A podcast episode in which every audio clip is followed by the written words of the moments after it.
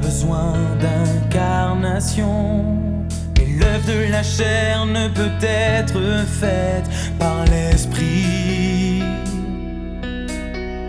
C'est par l'incarnation seule que Dieu œuvre sur terre et accomplit sa mission de salut de l'homme corrompu.